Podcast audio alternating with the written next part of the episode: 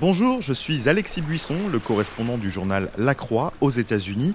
Retrouvez-moi tout l'été dans Colorado, le fleuve qui refuse de mourir, une série de notre podcast C'est ça l'Amérique, produit par La Croix en partenariat avec le site d'information French Morning et le programme Alliance Colombien.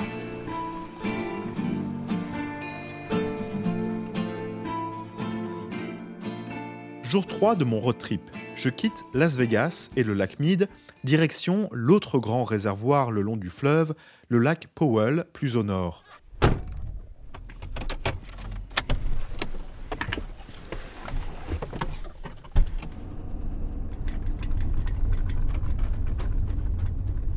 J'ai environ 5 heures de route devant moi.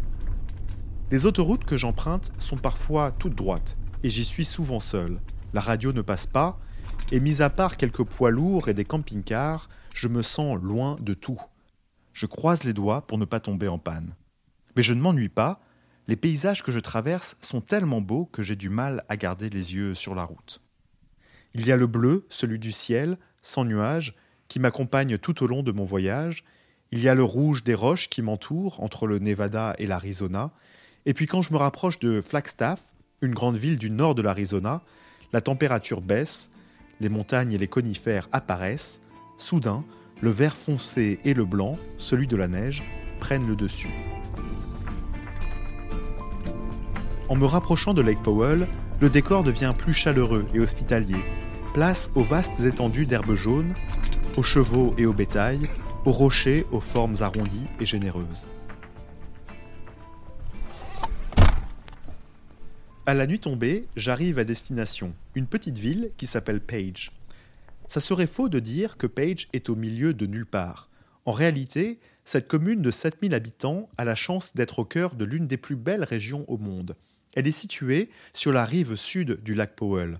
Ce lac artificiel, c'est un énorme réservoir de 660 km à cheval entre l'Arizona et l'Utah.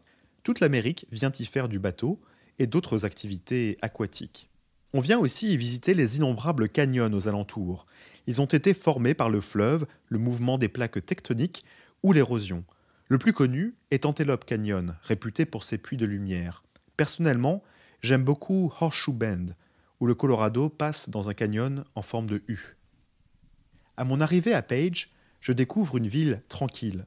J'y suis allé en mars, juste avant le début de la saison touristique. Au plus fort de l'été, on me raconte que la circulation devient difficile avec tous les autocars qui débarquent et les touristes qui ne savent pas conduire. Le jeu en vaut la chandelle. Pour Page et la région, le tourisme, c'est plusieurs centaines de millions de dollars tous les ans, 502 millions en 2019 pour être exact. 3 millions de visiteurs se rendent au lac chaque année. C'est donc une manne considérable qui fait vivre tout un tissu de petits commerces, des sociétés de location de bateaux, des guides, des restaurateurs, des hôtels, Comment cet écosystème touristique s'adapte-t-il à la baisse du niveau du fleuve? C'est cette question que j'ai voulu explorer à Page. J'y ai trouvé des gens préoccupés, mais pas abattus.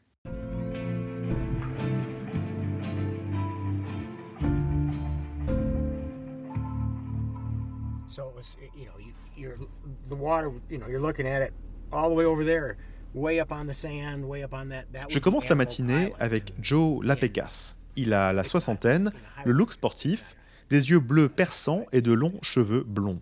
Il est le propriétaire de Lake Powell Paddleboards, une société de location de kayaks et de paddleboards. Pour les non-initiés, le paddle est un sport où l'on se tient debout sur une planche de surf avec une rame qu'on utilise pour avancer. Ça a l'air simple comme ça, mais en réalité, c'est assez physique. Joe en sait quelque chose, en 2012, il a décidé de sillonner les États-Unis pour exercer cette activité dans les 50 États en compagnie de sa femme Jordan. Un an plus tard, ils ouvraient leur magasin à Page. Ce matin, Joe conduit jusqu'à une route bitumée légèrement inclinée située à l'extérieur de la ville.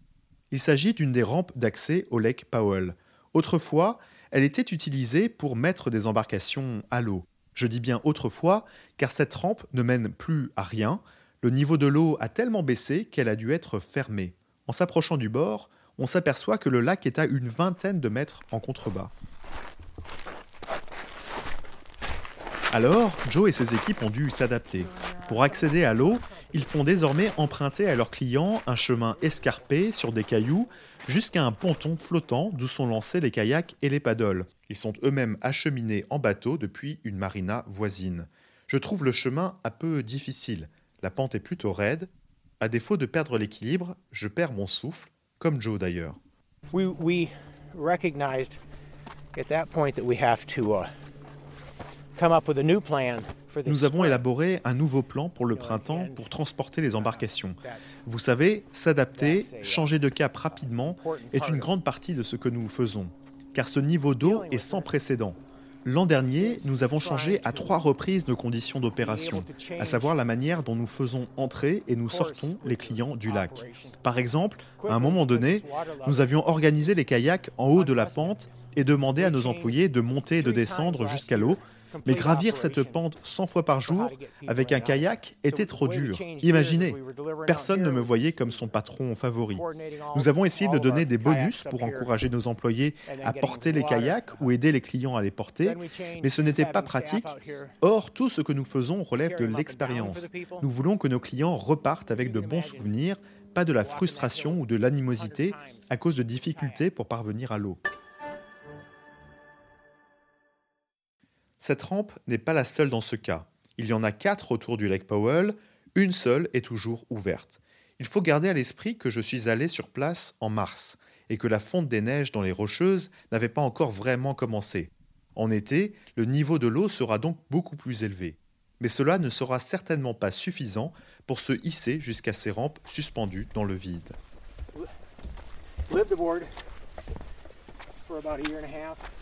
Une demi-heure plus tard, Joe m'emmène à une marina où quelques bateaux sont amarrés. Ici, la rampe n'est pas un chemin de bitume, mais une passerelle assez large pour permettre à des voitures de golf de se rendre jusqu'aux embarcations plus bas. On marche quelques secondes jusqu'au moment où l'on doit s'arrêter net. L'eau est ici à 50 mètres plus bas. Cette passerelle se jette donc dans le vide. Il faut là encore emprunter un chemin alternatif pour arriver à la marina. Joe me dit qu'il faudra certainement enfoncer la passerelle dans la terre pour réduire son inclinaison et la mettre à un niveau praticable. Ils vont avoir beaucoup de boulot, me dit-il. Avant de le quitter, j'en profite pour lui demander s'il pense que l'eau remontera un jour. Il me répond que oui. They can't tell you next week if it's going to rain in California. Les scientifiques ne peuvent même pas prédire s'il va pleuvoir en Californie la semaine prochaine. Comment voulez-vous qu'ils nous disent que nous sommes dans un cycle de sécheresse de long terme?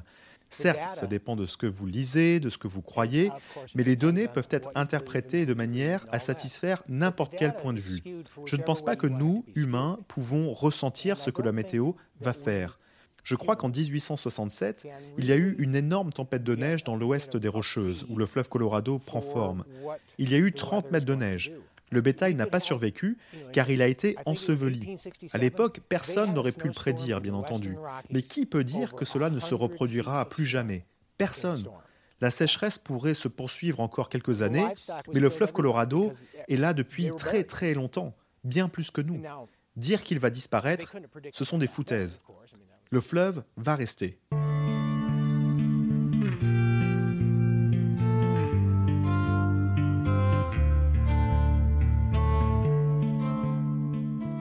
Page et le lac Powell, c'est une histoire qui dure. Tout commence en 1956.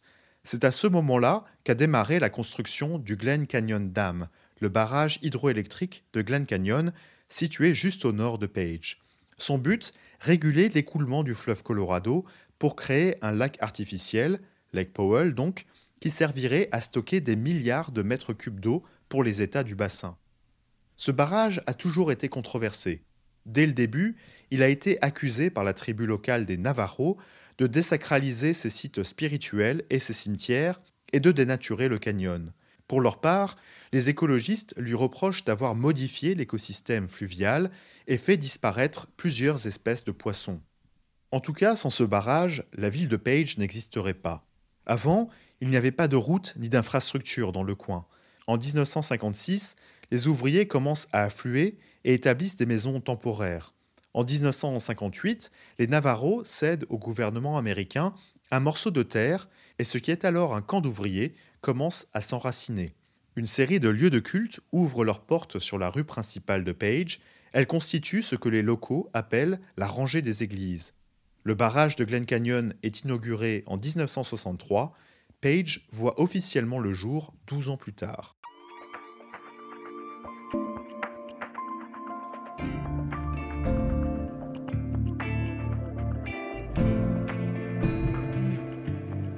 Avec le temps, le tourisme prend son essor. Et ce n'est pas la pandémie qui inverse la tendance, bien au contraire. Après les confinements, l'appel des grands espaces profite largement à cette petite municipalité où une nouvelle chaîne de brasseries s'est lancée en début d'année, signe de son attractivité. Page a connu des coups durs aussi. En 2019, une mine locale et une centrale à charbon, la plus grande de l'Ouest, ont fermé après des décennies d'activité. Des centaines d'emplois ont été perdus du jour au lendemain, mais sans tourisme, la ville serait certainement morte.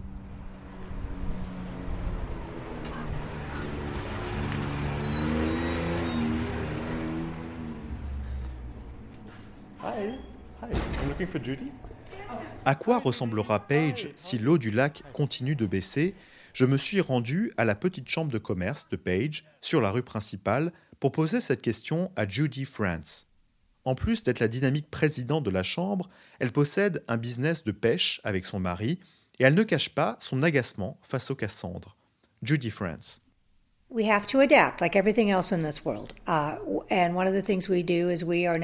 Nous devons nous adapter, comme tout le monde. Par exemple, pour mon business, nous gardons nos bateaux sur le lac pour ne pas avoir à les sortir ou les mettre à l'eau.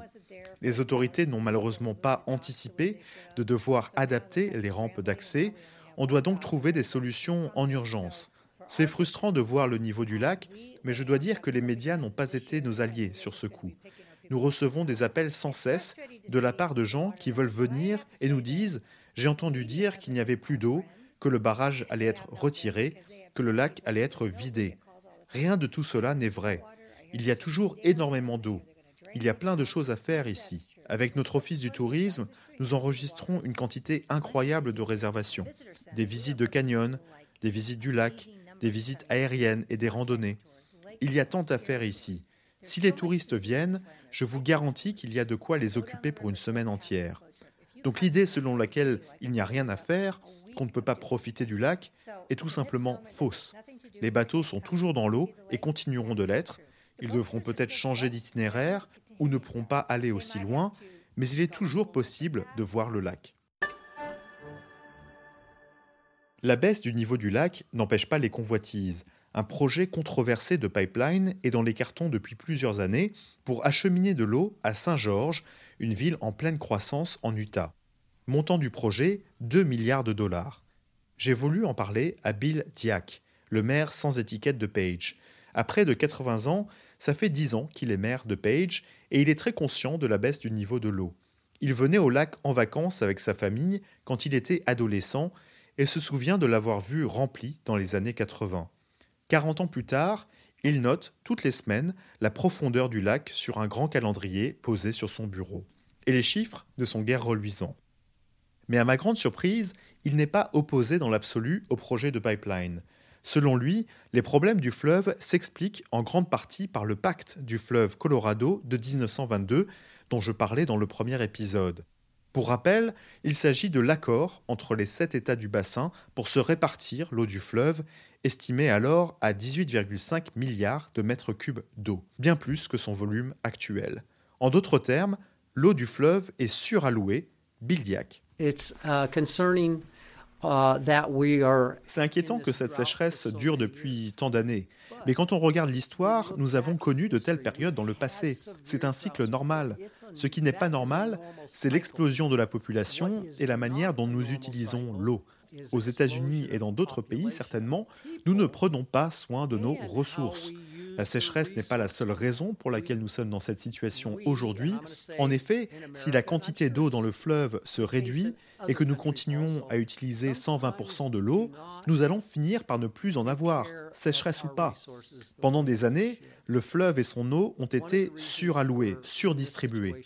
C'est au gouvernement d'intervenir et de revoir les allocations d'eau. Les nouvelles parts doivent être basées sur la quantité de neige qui tombe chaque année dans les rocheuses et d'autres facteurs, mais rien d'autre.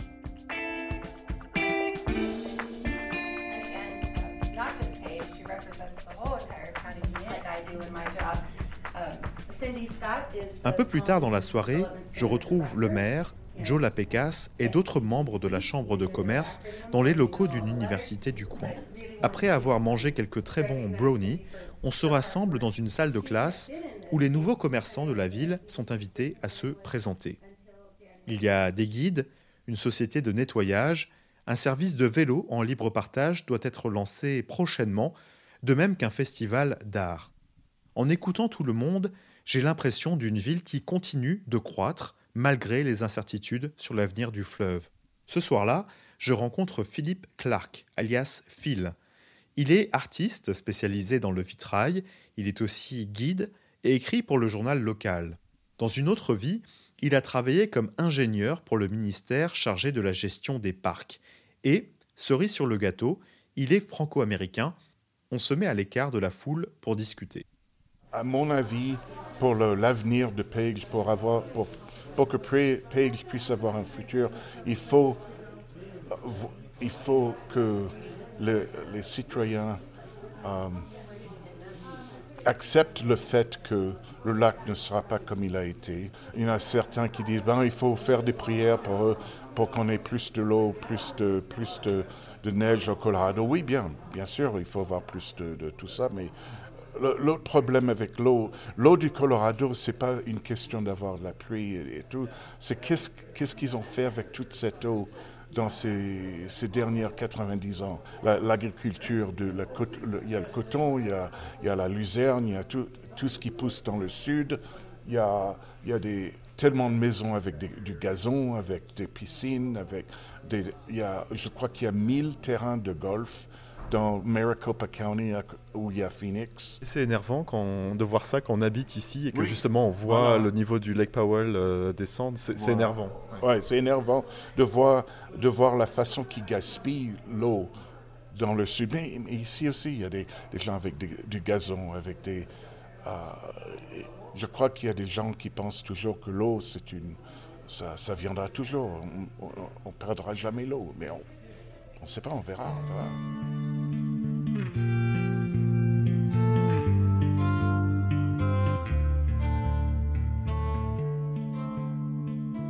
Il y a aussi ceux qui voudraient faire une croix sur le lac Powell. Comment Ils ouvriraient pour de bon les vannes du barrage de Glen Canyon pour vider le réservoir et laisser l'eau du fleuve couler librement jusqu'au lac Mead pour le remplir. Sacrifier un réservoir pour sauver l'autre, en quelque sorte. Eric Balken fait partie des défenseurs de cette thèse. Il dirige le Glen Canyon Institute, une ONG qui milite pour la restauration de Glen Canyon tel qu'il était avant la construction du barrage dans les années 50. Pour lui, la baisse du niveau du lac Powell n'est pas une mauvaise nouvelle, loin de là. Grâce au retrait de l'eau, des paysages engloutis hier par la formation du lac sont en train de ressurgir. D'après Eric, un territoire grand comme l'île de la Barbade a déjà refait surface. Eric Bolken.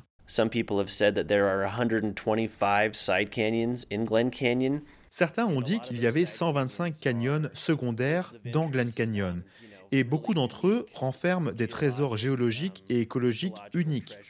Beaucoup de gens considéraient Glen Canyon comme le parc national perdu des États-Unis. Alors que l'eau se retire, ce parc national perdu est en train de reprendre vie. On commence à voir revenir des peupliers, des saules, des animaux. Les dernières fois que j'y suis allé, j'ai vu un énorme cerf. Il y a aussi des merveilles géologiques qui refont surface. Des arches qui étaient autrefois en partie submergées sont désormais en dehors de l'eau. Il y a aussi des grottes, des cascades, des amphithéâtres naturels. Si on permet à Glen Canyon de revenir à son état initial, je suis convaincu qu'il pourra générer une économie similaire à celle des autres parcs nationaux organisés autour de Canyon. La transition vers ce genre d'économie devra être faite de manière stratégique et pensée, mais ces changements sont déjà à l'œuvre. Aujourd'hui, la majeure partie des visites dans la zone de Glen Canyon concernent des activités non aquatiques. Autrefois, le canyon était vu comme l'âme et l'esprit du fleuve Colorado. Quand il reviendra à la vie, il sera une destination touristique majeure. On viendra du monde entier pour voir le canyon. Quel que soit l'avenir du lac, une chose est sûre, la petite ville de Page est à la croisée des chemins. Quelques jours après ma visite, le gouvernement américain annonçait que le lac Powell était descendu sous la barre des 1074 mètres au-dessus du niveau de la mer. Un voyant de plus passe au rouge le long du fleuve Colorado, 11 mètres de moins, et le barrage hydroélectrique de Glen Canyon ne pourra plus fonctionner.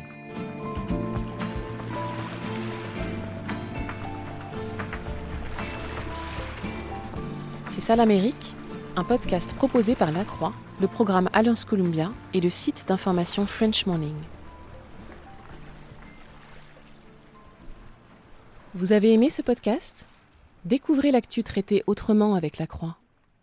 Toutes nos offres d'abonnement sur la-croix.com/abonnement.